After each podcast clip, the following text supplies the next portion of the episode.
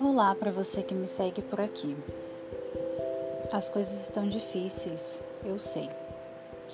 Mas você continua vivo, caminhando rumo aos seus sonhos. Você precisa seguir. Desliga a televisão.